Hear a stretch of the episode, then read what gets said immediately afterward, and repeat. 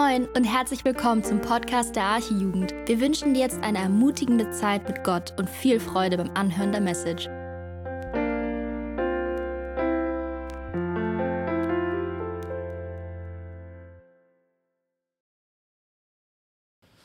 Ja, Amen. Danke euch hier vorne. Auch Dank an die Technik, sage ich mal besonders heute, weil wir viele Ausfälle haben aufgrund von Krankheit, Corona, aber es gibt ja auch noch andere Erkältungskrankheiten, sodass hier welche ganz spontan eingesprungen sind, wie auch hier zum Teil aus der Lobpreismannschaft oder auch Niklas hier in der Moderation durch den Abend. Gemeinsam dürfen wir Gott feiern, haben wir schon getan in einigen Liedern. Es geht weiter in unserem Thema Nachfolge, also nicht nur so hier zu stehen, ja, Herr, wir preisen dich, wir loben dich, sondern nachzufolgen, das heißt auch aufs Ganze zu gehen, das kostet auch etwas. So werde ich heute mit euch sprechen wollen im ersten Punkt Kosten überschlagen und in einem zweiten Punkt, heute gibt es nur zwei Punkte, in einem zweiten Punkt ähm, auch, dass es möglicherweise auch richtig was kosten kann. Geht um das Thema Märtyrertum, da will ich uns einige Geschichten nahebringen. Aber schauen wir mal, wie wir so in den Abend so hereingehen. Äh, überschrieben habe ich die Predigt mit dem Titel Es kostet nichts und doch alles. Es kostet gar nichts, ein Christ zu werden. Ganz einfach. Aber es kostet dich alles, möglicherweise sogar dein Leben, Jesus nachzufolgen, alles zu geben. Ähm, man kann so einen Vergleich nehmen für die Nachfolge von Jesus, natürlich, die hinkt total, aber um euch mal so ein bisschen das näher zu bringen, das ist auch vielleicht so gerade im Sport, beim Fußball okay, wir haben schon öfters gesagt, äh, es sind keine Fans, die Jesus nachfolgen. Das ist ein Riesenunterschied. Also Fans braucht Jesus nicht, sondern wirklich die Nachfolger. Aber es gibt auch so Anhänger von Fußballvereinen, die sind richtig gut dabei. Ich habe zum Beispiel mal hier so die Farben vom HSV extra mitgebracht. Der, der Derfi hat mir das mal vor vielen Jahren geschenkt. Das ist nicht mehr up to date, ich weiß. Der Derfi, der kam vom FC Bayern und hat zum HSV gewechselt und äh, ich weiß gar nicht, wo steckt er jetzt? In Berlin, glaube ich, oder so noch in Köln. Oh Mann, Derfi, falls du uns zuschaust, verzeih mir. Guck mal, ich halte es wenigstens mal in die Kamera rein. Das ist hier einer aus unserer Arche-Jugend gewesen. Mit der Nummer 29, Derflinger. Ja, genau. Ja, na, ich will nur sagen, es gibt so verschiedene Farben. Der HSV hat weiß oder auch die roten Hosen oder blau ist auch mit dabei der FC Bayern, na gut, da wollen wir gar nicht von reden, der ist mehr so ein Rot. Oder die Werderaner in Grün. Was gibt's noch? BVB haben wir auch bestimmt hier einige unter uns in Gelb. Ja, welche Farbe vertrittst du? Na, beim Fußball ist völlig wurscht. König Fußball, das ist nebensächlich. Wir wollen die Farbe von Jesus anhaben, welche auch immer das ist. Aber das ist wichtig, dass wir Jesus nachfolgen. Ähm, ich meine, wenn wir schon beim Fußball dabei sind, es gibt ja Leute, die haben nicht nur jedes Jahr ein neues Trikot, was sie dann mit sich, ach komm, das nehme ich mal hier runter. Ähm, die haben nicht nur jedes Jahr das neueste Trikot, das kostet ja auch schon viel Geld. Die sind auch bereit, richtig Kohle in die Hand zu nehmen, um ihren Verein, boah, keine Ahnung, wohin denn, kreuz und quer nach Europa zu begleiten bei Auswärtsspielen, irgendwo im Europapokal oder so. Und man staunt, Mann, die sind bereit mit ihrem Verein, keine Ahnung, nach Moldawien zu fahren und da irgendwie ein ganz schäbiges Hotel zu haben. Aber das ist egal für sie, das, sie nimmt es auf sich. Bezahlen viel Geld im Flieger und alles ganz schwierig, aber sind dann dabei im Stadion und feiern ihren Club. Dabei machen das auch Leute, die nur eine Gurkentruppe haben. Das staune ich manchmal. Ich denke, Mann, die sind so bereit, alles für ihren Verein zu geben, obwohl es doch der letzte Club ist. So eine Gurkentruppe. Ich sage jetzt nicht der HSV. Die sind gerade ganz gut dabei. Ne? Ich muss sowieso heute Abend aufpassen. Ähm, aber ich staune, die Geduld, das Engagement, es ist echt erstaunlich. Übrigens, der, der Verein, ich habe mir das nochmal angeguckt, der Verein mit den meisten eingetragenen Mitgliedern weltweit ist tatsächlich der FC Bayern München. Ja, genau. Das ist doch was für Andi mal. Ich habe gedacht, jetzt nimmst du endlich mal die Gelegenheit wahr und haust mal sowas hier raus in der Arche-Jugend. Und ich merke, ihr seid ganz lieb zu mir. Ich habe ja schon gedacht, irgendwie, die schmeißen gleich irgendwas oder schreien laut Bu. Also, FC Bayern, das nur kurz am Rand erwähnt, hat Benfica Lissabon als Nummer eins abgelöst. Danach kommt übrigens Schalke 04, der BVB, River Plate aus Argentinien und dann erst kommt der große FC Barcelona. Und HSV, wusstet ihr das? Der HSV hat 84.000 Mitglieder und ist immerhin noch unter den 20 größten Vereinen der Welt vertreten. Das staunt ihr jetzt, was ich euch hier heute Abend so alles erzähle. Das ist schon genug zum Thema Vereine. Die Gemeinde, die Kirche Jesu Christi ist kein frommer Verein, sondern das sind die von Gott aus der Welt herausgerufenen Heiligen, die Nachfolger von Jesus. Das ist schon was ganz anderes, auch wenn ich jetzt mal diesen Vergleich gewagt habe. Es ist die Gnade Gottes, die uns zu Jesus gebracht hat. In Fußballvereinen wird sehr viel Geld investiert, um Werbung zu machen, um neue Fans zu rekrutieren. Ähm, ja, was weiß ich, da reist man in die USA und baut dann da ordentlich Marketing auf, um irgendwie die Marke BVB, Bayern, HSV, keine Ahnung, da irgendwie groß zu machen. Oder auch in Asien ist auch so ein großer Markt und man versucht alles. Mit Jesus ist das anders. Während Fußballvereine viel Werbung machen, um neue Fans zu rekrutieren, ist es bei Jesus nie so gewesen. Ihm, ging es nie um große Massen und Zahlen, sondern ihm kommt es auf das Herz an. Und das ist ein Riesenunterschied. Er verspricht den Menschen nicht den Himmel auf Erden mit Wohlstand, mit Gesundheit, mit Siegen, mit Pokalen, damit sie in seine Kirche eintreten und ihm nachfolgen, sondern er fordert vielmehr heraus, die Kosten zu überschlagen. Das ist auch, was ich heute Abend mit euch machen möchte. Wenn du Jesus nachfolgen willst, das ist nicht mal so easy going. Gut, ja, man kann schnell sagen, ich bin Christ.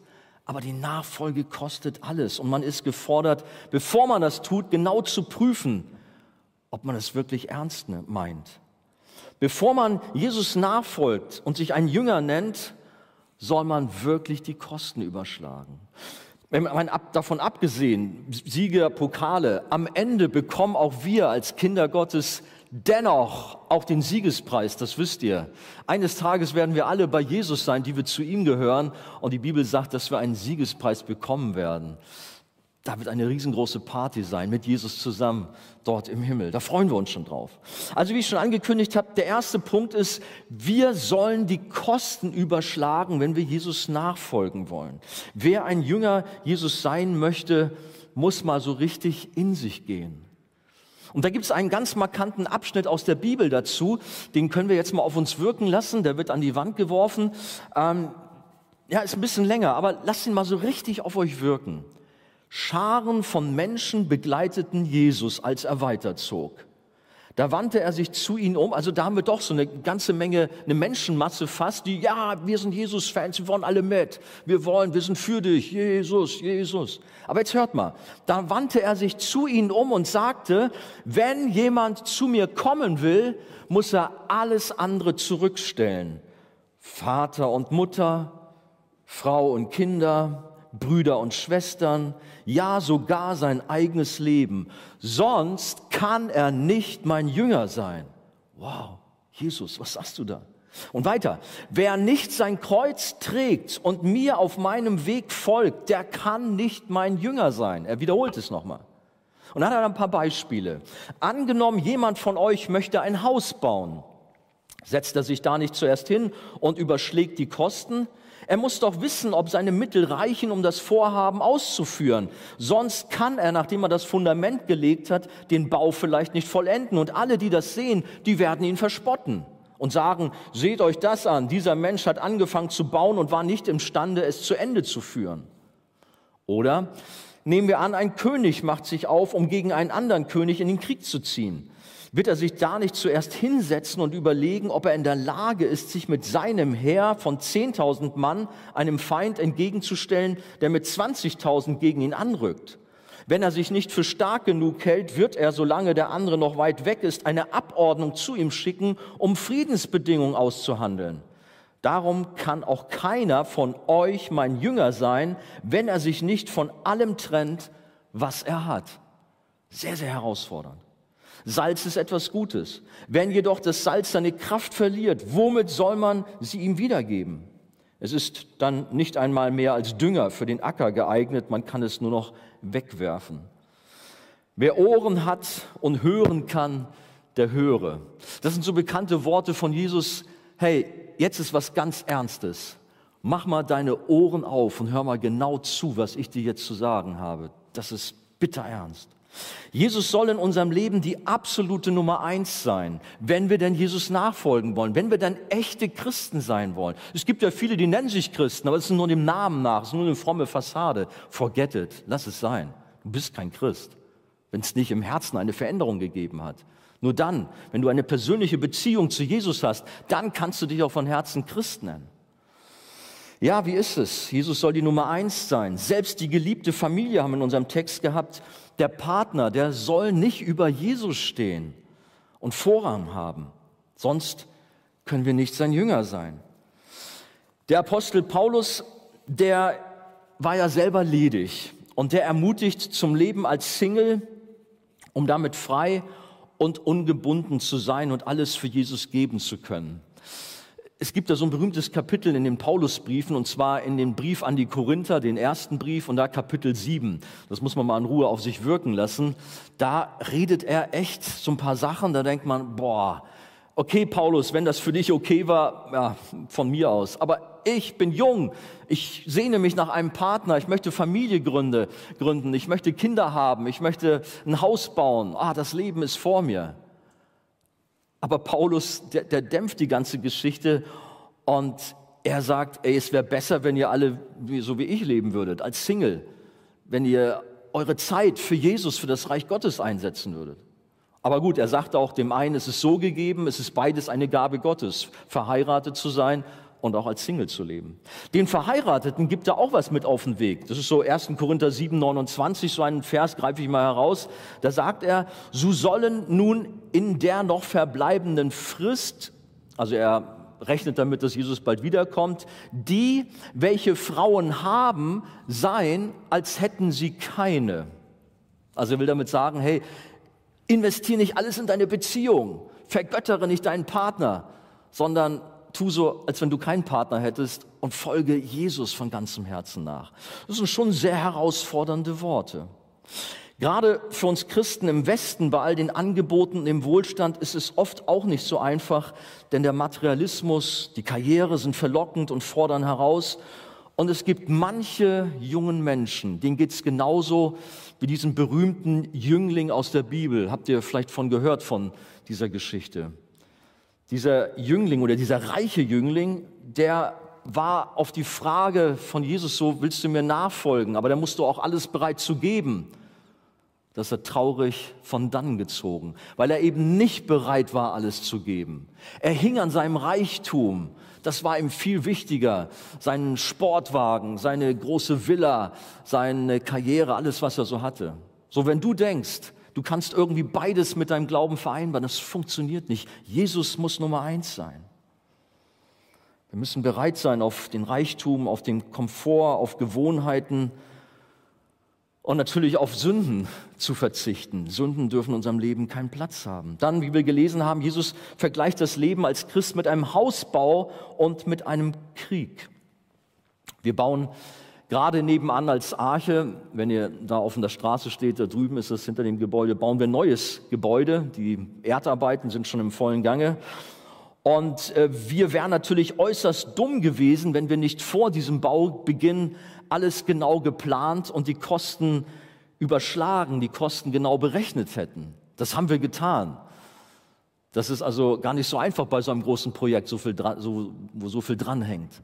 Aber jeder, der ein Haus gebaut hat, der weiß, wo es darum geht. Und man muss halt wirklich alles planen und gut machen, damit einem nicht auf halbem Weg womöglich das Geld ausgeht und man dann nur eine Bauruine hat und dann so als gescheitert gilt, so wie Jesus das hier in dem Beispiel auch gebracht hat. Oder auch ein General muss sich genau überlegen, ob er seine Truppen in den Krieg schickt oder ob er nicht lieber die weiße Fahne hisst und Friedensgespräche sucht, ehe alles verloren ist, weil der Feind zu stark ist. Was soll uns das sagen? Das eine ist in einer großen atmosphärisch aufgeladenen Konferenzveranstaltung mit einem mitreißenden Sprecher und coolem Lobpreis, einem emotionalen Aufruf zur Nachfolge durch Handheben zu folgen und sich euphorisch als Christ zu outen. Das können wir. Und das habe ich auch oft erlebt, wie Leute begeistert waren. Ja, von jetzt an bin ich nur noch für Jesus da, mein Leben wird sich ändern. Aber dann irgendwann später im Alltag, wenn man schwach und müde ganz alleine in den Herausforderungen war und seinen Mann, seine Frau für Jesus stehen sollte, sein Kreuz täglich auf sich nehmen gefordert war, da sah es dann plötzlich ganz anders aus. Wie sieht es bei dir aus in der Schule und Uni, zum Beispiel bei einer Klassenfahrt, bei einer Studienfahrt? Stehst du genauso zu Jesus wie in einem Gottesdienst in der Arche oder bist du dann so halb und halb dabei? Ach ja, komm, Party und hier und da und lass mal, komm. Hinterfrag dich mal, wie sieht's aus bei dir? Bist du ein treuer, ein standhafter Nachfolger Christi? Oder bist du so ein lauer Typ, heute so, morgen so? Wie leben wir unser Christsein im Kollegenkreis? Manche sind so Undercover-Christen, darf ja keiner richtig mitkriegen. Oder vielleicht habt ihr auch mal den Begriff gehört, U-Boot-Christen. Am Wochenende tauchen sie auf, da sind sie dann die großen Christen in ihrer Gemeinde, in ihrer Jugendgruppe aber wehe, wenn ihre Klassenkameraden und die Kollegen sie hier sehen würden, wie sie vielleicht die Hände heben oder irgendwie bei Jesus feiern abgehen. Das wäre ja peinlich. Im Alltag sieht es nämlich völlig anders aus. Da sind sie mitten dabei mit ihren Leuten und feiern und dies und das und Geschäfte machen. Nichts gegen Geschäfte machen. Aber ich glaube, ihr wisst, was ich meine. Bist du ein Undercover, ein U-Boot-Christ oder bist du wirklich straight für Jesus? Nein, es kostet nichts, aber auch rein gar nichts, um ein Christ zu werden. Und doch kostet es alles, um Jesus treu nachzufolgen und dabei auch Schwierigkeiten und Nachteile in Kauf zu nehmen. Paulus gebraucht auch oft den Bild von einem Leben als ein Lauf, ein Marathonlauf. Es ist eine Sache, den Lauf zu beginnen, aber es ist etwas ganz anderes, sich jeden Tag bei Wind und Wetter und allen möglichen Hindernissen und Widerständen bis zum Ziel durchzukämpfen. Das eine ist, wie gesagt, im Gottesdienst umgeben von Glaubensgeschwistern zu sitzen und das andere ist, sich in einem nichtchristlichen Umgebung zu biblischen Werten zu stellen und seinen Glauben zu verteidigen, zu bekennen. Ich kann mich daran erinnern, als ich im Job noch war, also nicht als Pastor, sondern vorher, da war es manchmal schon gefordert. Wurde diskutiert über Abtreibung und wie das ist. Gerade eben sind sie dabei, so die Werbung wird aufgehoben, jetzt kann man dafür werben, dass Kinder getötet werden. Wo sind wir hingekommen? Aber bist du mutig, uns zu sagen, hey, nein, das ist nicht in Ordnung so. Die Bibel sagt etwas anderes. Du sollst nicht töten. Wir sind gefordert, das Leben zu schützen. Oder auch beim Thema Ehe und Familie, bei all dem, was in unserer Gesellschaft gerade so in ist, aber was den Werten der Bibel widerspricht. Bist du bereit zu sagen, hey, no, das ist nicht in Ordnung. Ich bin ein Christ und ich stehe für andere Inhalte und du setzt dich da mit deinen ungläubigen Leuten auseinander, auch gerade vielleicht moralische Themen. Unsere Welt ist voller Fake, voller Falschmeldungen, voller Lügen, voller Betrügereien und die Menschen sehnen sich nach Wahrheit. Sie sehen sich auch nach Wahrheit von Menschen in Person. Und da spreche ich auch von uns als Christen, dass wir eine, eine Verantwortung haben. Denn die Menschen, die spüren es, ob es echt ist, ob es ernst ist bei uns. Oder ob da nur jemand, wie ich vorhin schon gesagt habe, nur eine Fassade aufgebaut hat. Ich bin ein toller Christ. Ich bin fromm, hey. Und dann begibt man sich da so rein und haut ein paar fromme Sprüche raus. Die merken ganz genau, ob man wirklich auch vom Herzen so drauf ist. Ist man eine echte Persönlichkeit in Jesus? Hat man eine neue Identität bekommen durch das neue Leben aus Gott? Oder ist man nur ein Mitläufer, ein Namenchrist? Jemand, der nur Sprüche klopft, aber nichts dahinter steckt, der nur heiße Luft fabriziert? Nochmal zum Thema Fußball. Da gibt es auch so ganz bestimmte Fans, wenn ihr Verein erfolgreich ist, äh, wenn ihr Verein erfolgreich ist, wow, dann sind sie so begeistert für ihren Club. Sie schlafen in der Bettwäsche von dem Verein, sie äh, haben nichts anderes als das Thema. Aber wenn er schlecht drauf ist, der Verein, dann wechseln sie die Farben, dann gehen sie über zu dem anderen Verein, der jetzt erfolgreich ist. Das ist echt gruselig. Schlimm. Im Übrigen wollte ich mal klarstellen, ich, mir, mir, wurde auch schon unterstellt, ich bin so einer. Ähm, weiß nicht, vielleicht kennen einige von euch CJ Mahaney, diesen Pastor aus den USA, der manchmal bei uns war. Der hat mich wegen Bayern München mal in so ein Gespräch verwickelt. Da musste ich oder konnte ich ihm sagen, hey, ich bin schon in Pampers mit Bayern München Trikot rumgerannt und mit einem, äh, ja, mit so einem Anzug gleich auf die Welt gekommen. Nee, weiß ich nicht genau. Aber bei mir war es schon immer so. Das nur am Rande erwähnt. Jeder, der Jesus nachfolgen will, sollte zuvor an 2G denken. Und nun meine ich jetzt nicht dieses 2G, dieses Zeug, mit dem wir uns die ganze Zeit beschäftigen müssen. Ich hoffe, dass es bald ein Ende hat. Nein, hier mit 2G meine ich Gethsemane und Golgatha. Gethsemane und Golgatha. Wisst ihr, was das bedeutet? Golgatha, das Kreuz haben wir da schon angeblendet. Wir sollen diese beiden Orte, Gethsemane und Golgatha, vor Augen haben, um auch zu wissen, was kostet es, ganze Sache mit Jesus zu machen. Das waren die Orte, an denen unser geliebter Herr seine schlimmsten Kämpfe hatte und der Teufel alles dran setzte, um die größte Schlacht des Universums für sich zu gewinnen. Da war dieser Gebetskampf in diesem Garten Gethsemane. Ich war mal selber da gewesen in Jerusalem das ist ein uralter Garten mit so alten, knorrigen Olivenbäumen. Die sind, oh, die sind so riesenfett, so dick, bestimmt tausende von Jahren alt. Ich habe schon gedacht, diese Olivenbäume haben bestimmt mitgekriegt, wie Jesus da mit seinen Jüngern gekniet hat und gebetet hat. Wenn die sprechen könnten, was haben die alles erlebt? Aber da ist dieser Garten Gethsemane und äh, wie gesagt Olivenbäume und da war auch eine Ölpresse mit dabei an diesem Garten, wo man die Oliven gesammelt hat sie gepresst hat, um Olivenöl daraus zu machen. Aber als Jesus jetzt da war, da wurde er gepresst. Da wurde er regelrecht zerquetscht in diesem geistlichen Kampf. Unter der Versuchung des Teufels trat aufgrund der enormen Anstrengung Blut aus seinen Poren heraus bei Jesus, so sagt es die Heilige Schrift. Und rein menschlich wollte Jesus den Kelch an sich vorübergehen lassen, das Kreuz, was auf ihn zukam. Aber Jesus kämpfte und erhielt durch mit den Worten an seinen Vater, aber nicht mein, sondern dein Wille geschehe. Und dann ging es weiter. Das nächste G, das erste Gethsemane, das zweite Golgatha. Da haben wir das Bild. Das war dieser Hinrichtungshügel vor den Toren Jerusalems. Da war diese lästernde, aufgeheizte Mob.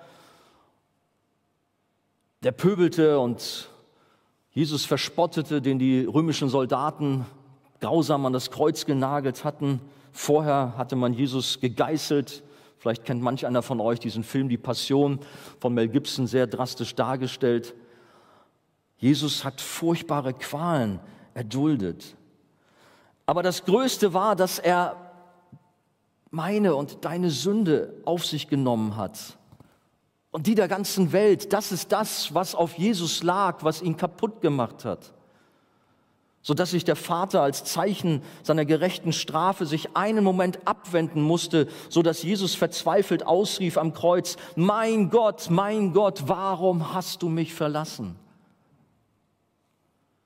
Können wir uns vorstellen, dass Satan da schon fast triumphiert hat, ja, ich werde gewinnen hier. Er hat sich getäuscht.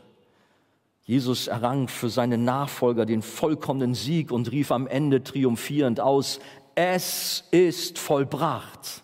Er hatte die Mission erfüllt und das Erlösungswerk hundertprozentig erfüllt, sodass alle, die Jesus nachfolgen, wirklich einmal das Ziel erreichen, dass sie mit dem Vater versöhnt sind, dass sie Kinder Gottes sein dürfen. Hast du die Kosten für die Nachfolge überschlagen? Wenn ja, dann gib alles für Jesus und diene ihm. Mach keine halben Sachen.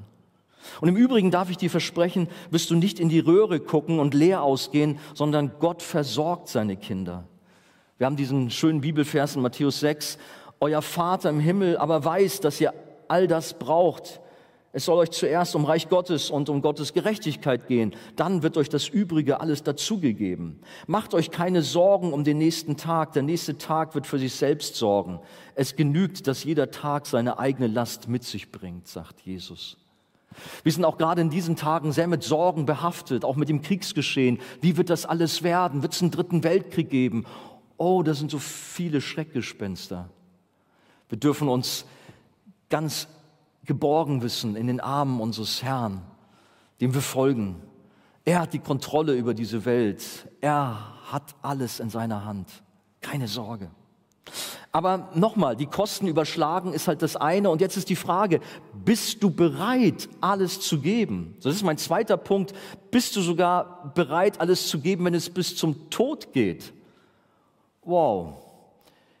Aus eigener Kraft sowieso nicht. Wir dürfen wissen, dass Gott uns zur Seite steht. Das Wort Märtyrer bedeutet Zeuge und wird oft für einen ja, für einen treuen Zeugen verwendet, der für seinen Einsatz, ja eben für sein Zeugnis sein Leben lässt, stirbt. Äh, Curry oder Corrie ten Boom, eine gläubige Frau aus Holland, die sich äh, für verfolgte Juden seinerzeit eingesetzt hat. Sie war deshalb auch im äh, Konzentrationslager eingesperrt worden, hatte viel Leid durch die Nazis erlebt.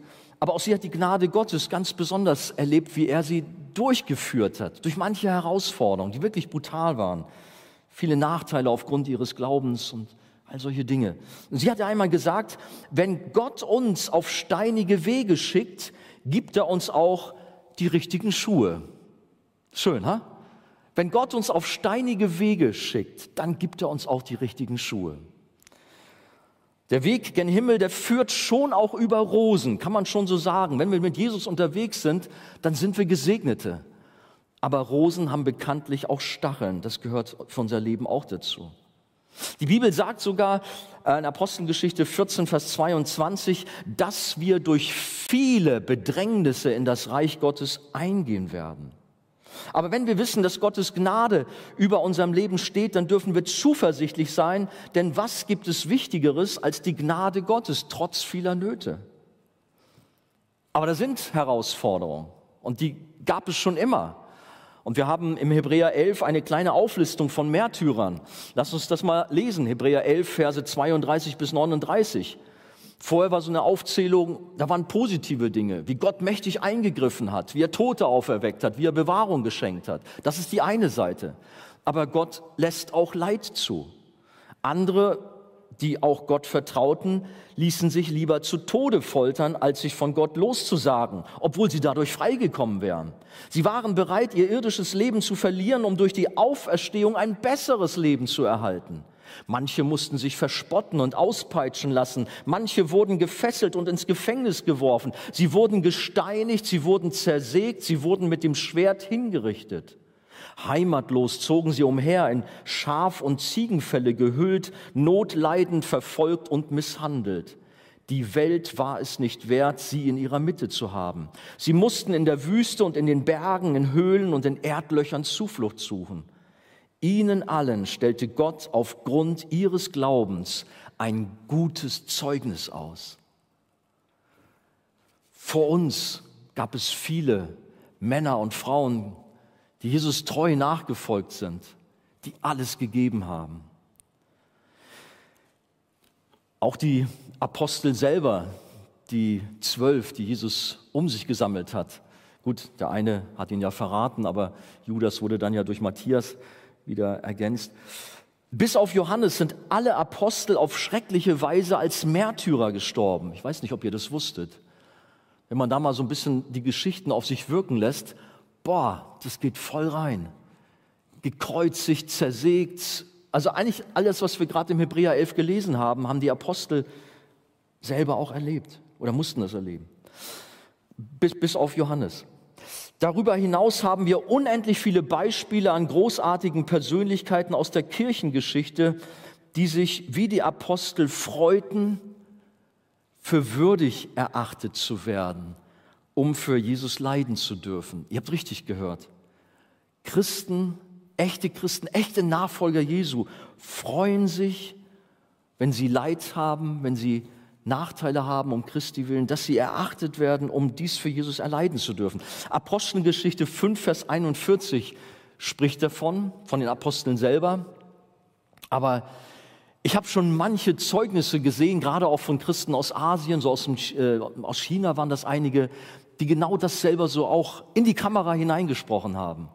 Brutal verfolgt, Ihre Kirchen wurden zerstört und sie wurden drangsaliert, misshandelt, aber sie standen da, oh, danke, dass ich es wert bin, für Jesus Christus zu leiden.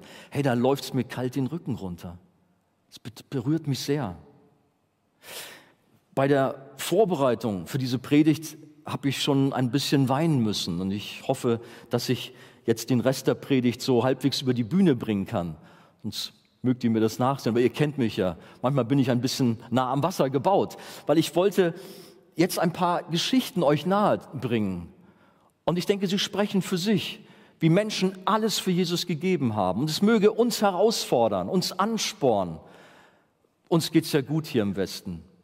Aber dass wir auch in unseren Herausforderungen dranbleiben, dass wir nicht müde werden, sondern dass wir dabei sind. Ich habe zum Beispiel dran denken müssen an Johannes Huss. Ähm, bereits 100 Jahre vor der Reformation verurteilte ein Gericht Johannes Huss, das war der böhmische Vorreformator, am 4. Juli 1415 als hartnäckigen und unbelehrbaren Ketzer zum Tod auf dem Scheiterhaufen. Warum? Was hat er eigentlich getan? Dabei hatte er sich nur für das Evangelium der Gnade stark gemacht.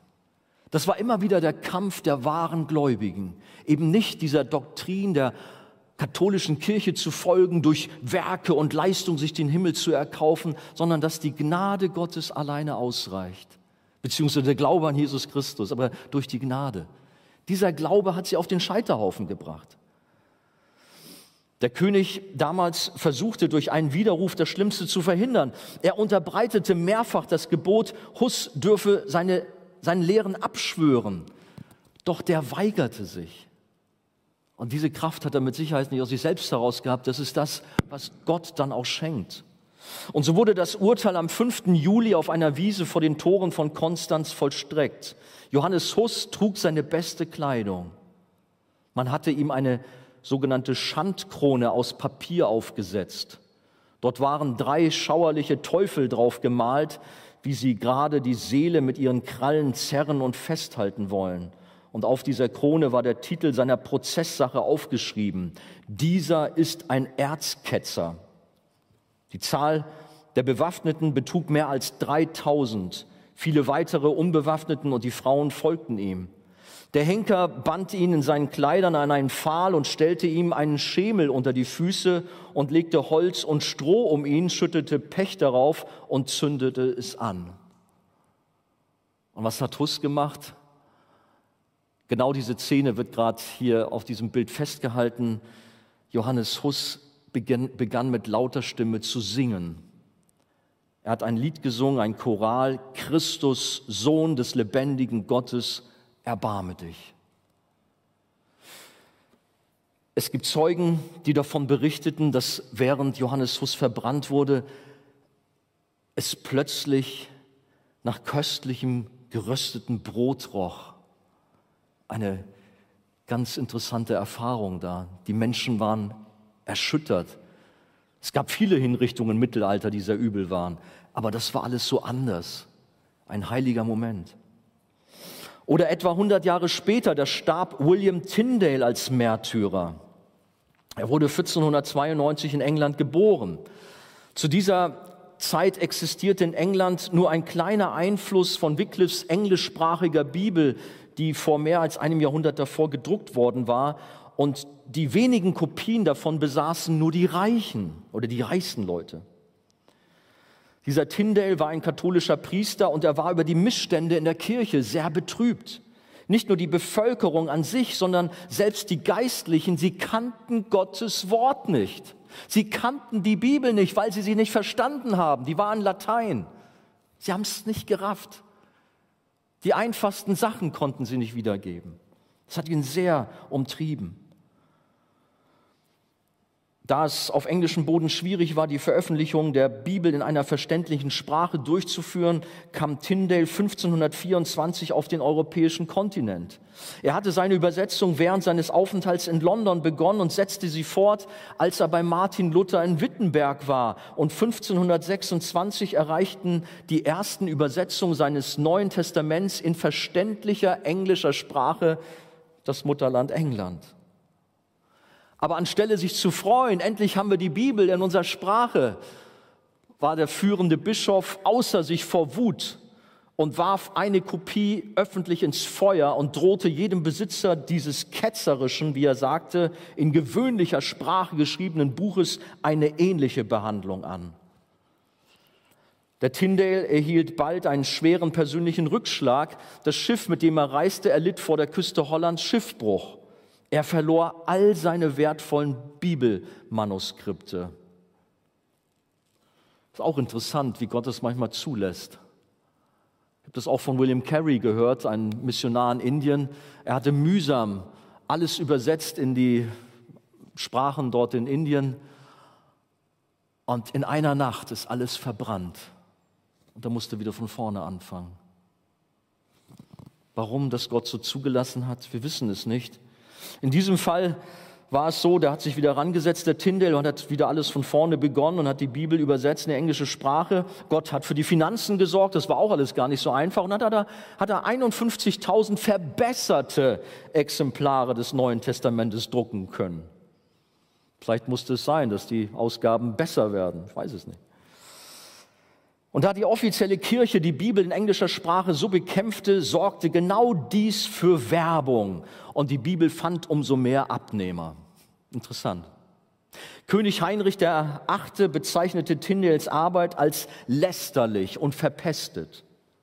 Währenddessen war Tyndale ständig in Gefahr, eingesperrt zu werden und auf dem Scheiterhauf zu landen. Aber sein Herz hielt daran fest, dem König aller Könige zu dienen und er setzte sich selbst die Aufgabe, das Alte Testament vom Hebräischen ins Englische zu übersetzen. Das war seine nächste Aufgabe. Um ihn herum in Holland, in Belgien, in Luxemburg, da wurden Frauen und Männer ertränkt, geröstet, verbrannt, lebendig begraben, gebrandmarkt, verstümmelt, weil sie es wagten, ihren Glauben in Jesus Christus anstatt in die von Menschen geschaffenen Traditionen der Kirche zu setzen. Es war eine verrückte Zeit.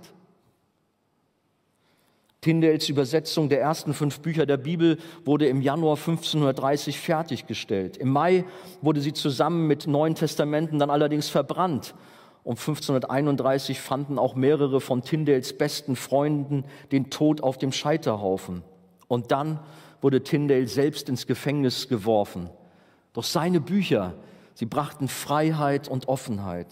Er wusste, dass sein Tod unausweichlich war, aber sein Zeugnis war im Gefängnis so stark, dass sogar seine Wächter bekehrt wurden. Gottes Kraft war so mächtig durch Tyndale, der den Tod vor Augen hatte. Nach 18 Monaten im Gefängnis wurde er im August 1536 mit 44 Jahren als Ketzer verurteilt. Die Kirche hatte ihn verurteilt, überließ es jedoch weltlichen Beamten, sich ihre Hände an seiner Ermordung zu beschmutzen. Am Freitag, dem 6. Oktober 1536, am Tag seines Märtyrertums, wurde er zu einem Kreuz geführt, von dem eine Kette mit einer Hanfschlinge herunterhing. Er wurde senkrecht ans Kreuz gekettet. Sein letzter Schrei war, hört mal, Herr, öffne dem König von England die Augen. Das war eine Bürde für ihn. Öffne dem englischen Oberhaupt die Augen, dass er dich erkennt. Fast 20 Jahre später und 40 Jahre nachdem Martin Luther die 95 Thesen an die Kirchentür in Wittenberg geschlagen hatte, kam es 1555 in England erneut zu furchtbaren Verfolgungen. Und in den nächsten Jahren sollten 288 Menschen auf dem Scheiterhaufen sterben, weil sie am Evangelium festhielten.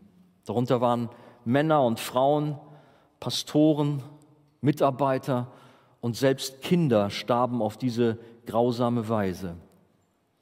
Riley schrieb, der erste, der unter der Herrschaft der Königin Mary, ist auch bekannt als Bloody Mary, habt ihr vielleicht von gehört, der erste, der unter der Herrschaft das Eis brechen und den Fluss als Märtyrer überqueren sollte, war John Rogers. Auch diese Geschichte möchte ich uns noch nahe bringen. Auch er war ein katholischer Priester, erkannte jedoch schnell, dass die Lehren der Kirche falsch waren und der Bibel widersprachen. In Holland traf er auf William Tyndale, von dem wir gerade davor gesprochen haben, der ihm das Evangelium erklärte und Rogers war danach nicht mehr derselbe. Jesus hatte sein Herz gepackt und ihn verändert. Rogers sorgte dafür, dass die Bibel in englischer Sprache in England Verbreitung fand, nachdem man den Tyndale verhaftet hatte. Später wurde Rogers Pastor in London. Er wusste, dass die Königin Mary in religiösen Fragen der Kirche von Rom die Treue hielt und die reformierten Lehren von der freien Gnade Gottes bekämpfte. Aber er verkündete kühn das Evangelium, wie es in der Heiligen Schrift geschrieben steht, von der Rettung allein aus Gnade, allein durch den Glauben an Jesus Christus, ohne das Zutun von irgendwelchen Werken. Allein zur Ehre Gottes. Und er warnte die Kirche vor dem Papsttum und vor dem ganzen Götzendienst, der damit verbunden war. Eine Woche später wurde er mit seiner Frau und zehn Kindern unter Hausarrest gestellt. Ein weiteres Kind war gerade unterwegs. Sechs Monate später wurde er ins Gefängnis gesteckt, wo er das nächste Jahr unter grausamen Bedingungen leben musste. Dies dauerte bis zum Januar 1555 in dem sein Fall bei drei Anhörungen abschließend vor Gericht geprüft wurde und er als Folge der Untersuchung verurteilt wurde. Rogers hatte die ganze Zeit über, in der er im Gefängnis gewesen war, keinen Kontakt zu seiner Frau und zu seinen Kindern, zu seiner Familie haben dürfen. Das wurde ihm rigoros verboten. Er war noch nicht einmal seinem jüngsten Kind begegnet.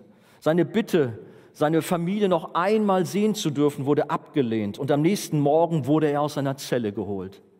Er wurde nach draußen geführt und lief im Schatten der Kirche, in der er selbst als Pastor gedient hatte. Tausende von Schaulustigen standen an der Straße. Und in diesem Meer von Gesichtern sah er auch seine Familie. Er sah seine Frau, die ein Baby im Arm hielt. Es war das erste Mal, dass er sein jüngstes Kind sah. Andere, die anderen zehn Kinder standen daneben und sahen ihren Vater an, ihren Papa. Ihre ängstlichen Gesichter waren auf ihn fixiert und ihre schmerzvollen Stimmen erreichten seine Ohren. Es ist kaum möglich, denke ich, sich so einen Abschied vorstellen zu können. Ein Abschied von seiner geliebten Frau und von seinen Kindern, die alle in Tränen ausgebrochen waren. Er ertrug diesen Schock mit den Gefühlen eines Vaters und Ehemanns, aber mit der unerschütterten Zuversicht eines Christen, der seinem Tod entgegengeht. Und er ging ruhig in Richtung Scheiterhaufen. Und während er das getan hat, hat er immer wieder den 51. Psalm vor sich hingesprochen, zitiert. Ihr kennt ihn sicherlich auch, diesen Psalm, den auch König David gebetet hat, als er in Sünde gefallen war. Gott, sei mir gnädig nach deiner Güte und tilge meine Sünden nach deiner großen Barmherzigkeit.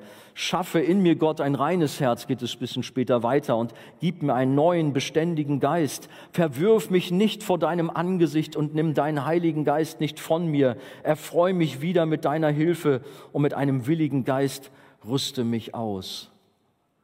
Es ist interessant, dass dieser Rogers in diesen Momenten unmittelbar vor seinem Tod gerade den Psalm, Psalm 51 gebetet hat. Er hätte doch auch beten können, Herr, hol mich hier raus, schick deine Engel und mach dir mein Ende oder ich weiß noch nicht, was man da so betet. Aber er wusste, ich begegne gleich dem König aller Könige. Ich muss gleich vor meinen Herrn treten. Und das hat ihn so betroffen gemacht, dass er seine ganze Sünde sah, dass es ihm schwer wurde, dass er so um Vergebung rang für sein Leben, dass er so nochmal alles in Ordnung bringen wollte in seinem Leben. Es berührt mein Herz, wenn ich so darüber nachdenke. Rogers machte sich bereit, dem König aller Könige zu begegnen. Als er am Ort seiner Hinrichtung ankam, gab ihm der Sheriff noch eine letzte Möglichkeit abzuschwören und sein Glaubensbekenntnis zu widerrufen, worauf Rogers antwortete, das, was ich gepredigt habe, werde ich mit meinem Blut besiegeln. Innerhalb weniger Momente wurde das Feuer zu seinen Füßen entzündet. Sein Körper fing langsam an zu brennen. Und als er seine Arme hoch in die Luft erhob, das haben wir auf dem Bild da drauf, dass er dort an dem Pfahl gebunden war und das Feuer brennt und er hat seine Hände hoch erhoben, da brach die riesige Menschenmenge um ihn herum in tosenden Applaus aus. Auch seine Frau. Die Bürger hatten zum ersten Mal jetzt erlebt, wie ein englischer Reformator im Angesicht des Todes reagiert, wie er sich zu Jesus stellt und wie er bereit war, alles für seinen Herrn zu geben. Wir leben leider in einer Christenheit heutzutage, gerade auch hier so im Westen, die bequem geworden ist und sich mehr mit Wohlstand und Heilung und Wundern beschäftigt, als über Leid und das Kreuz, den Kern des Evangeliums. Für viele lautet eine Zusammenfassung des christlichen Glaubens, Gott liebt mich, er glaubt an mich, ich bin wertvoll, alles dreht sich um uns und unsere Bedürfnisse und dann suchen wir, wir uns, unsere Gemeinden und unsere Jugendgruppe aus, wo unser Geschmack befriedigt wird, wo mir die Musik am besten passt, mir der Prediger und mir das Programm gefällt. Es geht um meine Familie, meinen Beruf, meine Karriere, mein Leben. Aber genauso etwas nennt man ein egozentrisches Christsein, das Gottes Herz verfehlt. Ja, die Botschaft der Bibel lautet schon, klar, Gott liebt mich. Aber dann geht es weiter mit den Worten, damit ich ihn, seine Wege, seine Errettung, seine Ehre, seine Größe unter allen Nationen bekannt mache, da wo Gott mich hinstellt. Wir haben letzte Woche davon gesprochen, wir leben in einem geistlichen Krieg. Wir sind gerufen, als Jünger Jesu das Evangelium rauszubringen in alle Welt. Tun wir das? Sind wir bereit dazu? Wenn wir so denken, dann ist Gott das Zentrum unseres Glaubens und nicht wir. Folgst du Jesus entschieden nach, egal wie die Umstände sind.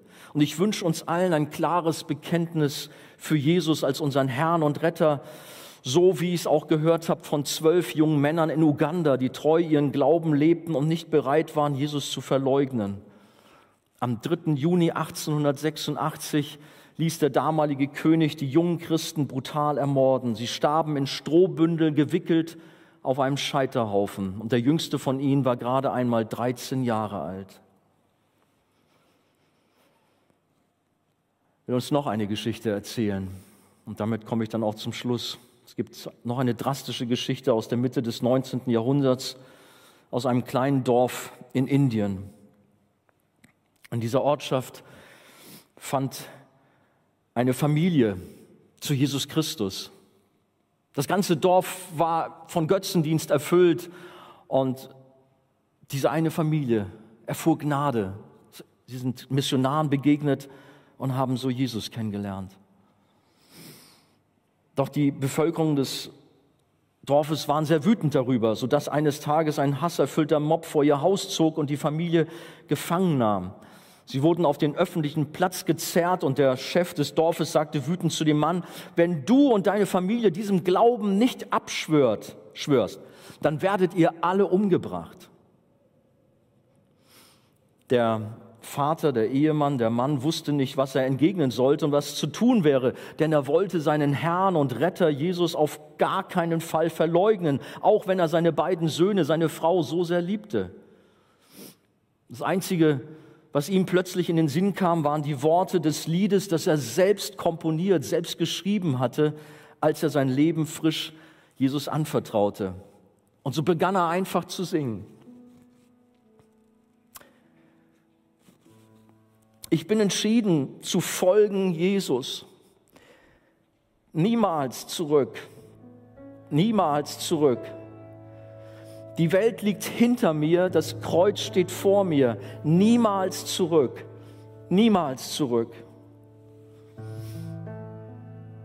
Daraufhin erschossen Bogenschützen seine Kinder. Dieser Mann knickte aber nicht ein. Er erhielt eine zweite Chance. Diesmal stand das Leben seiner Frau auf dem Spiel. Aber der Mann sang weiter. Ob niemand mit mir geht, doch will ich folgen. Niemals zurück, niemals zurück. Nach ihrem tragischen Tod, auch sie wurde von Pfeilen durchbohrt, hatte er eine letzte Gelegenheit, sein eigenes Leben zu verschonen. Aber er sang weiter die Welt liegt hinter mir, das Kreuz steht vor mir. Niemals zurück, niemals zurück.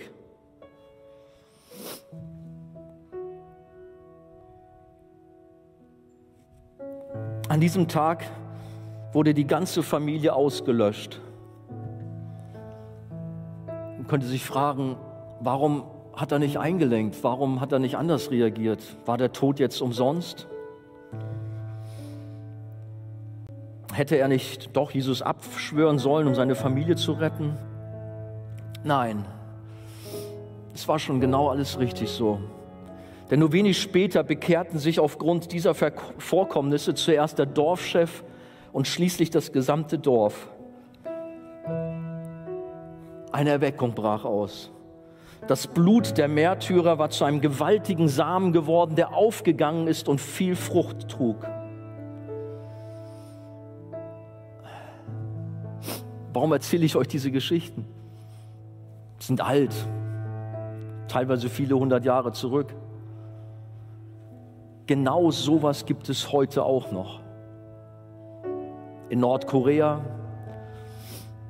in islamischen Ländern, in vielen Plätzen dieser Welt werden Christen grausam verfolgt und sterben für Jesus. Ein Christ zu werden kostet nichts und es kostet doch alles. Bist du bereit, dieses Lied, ich bin entschieden zu folgen Jesus aus tiefster Überzeugung und als ein persönliches Bekenntnis zu deinem Herrn und Retter Jesus zu singen, dann lade ich dich ein, aufzustehen. Jetzt, wenn du es ernst meinst. Hast du die Kosten überschlagen? Bist du bereit, alles für Jesus zu geben? Sing dieses Lied mit mir, mit uns hier vorne aus tiefstem Herzen für deinen Herrn und Retter Jesus. Und er wird dich auch gebrauchen, da wo er dich hinstellt. In deiner Familie, in deiner Schule, deinem Arbeitsplatz. Lass uns dieses Lied singen.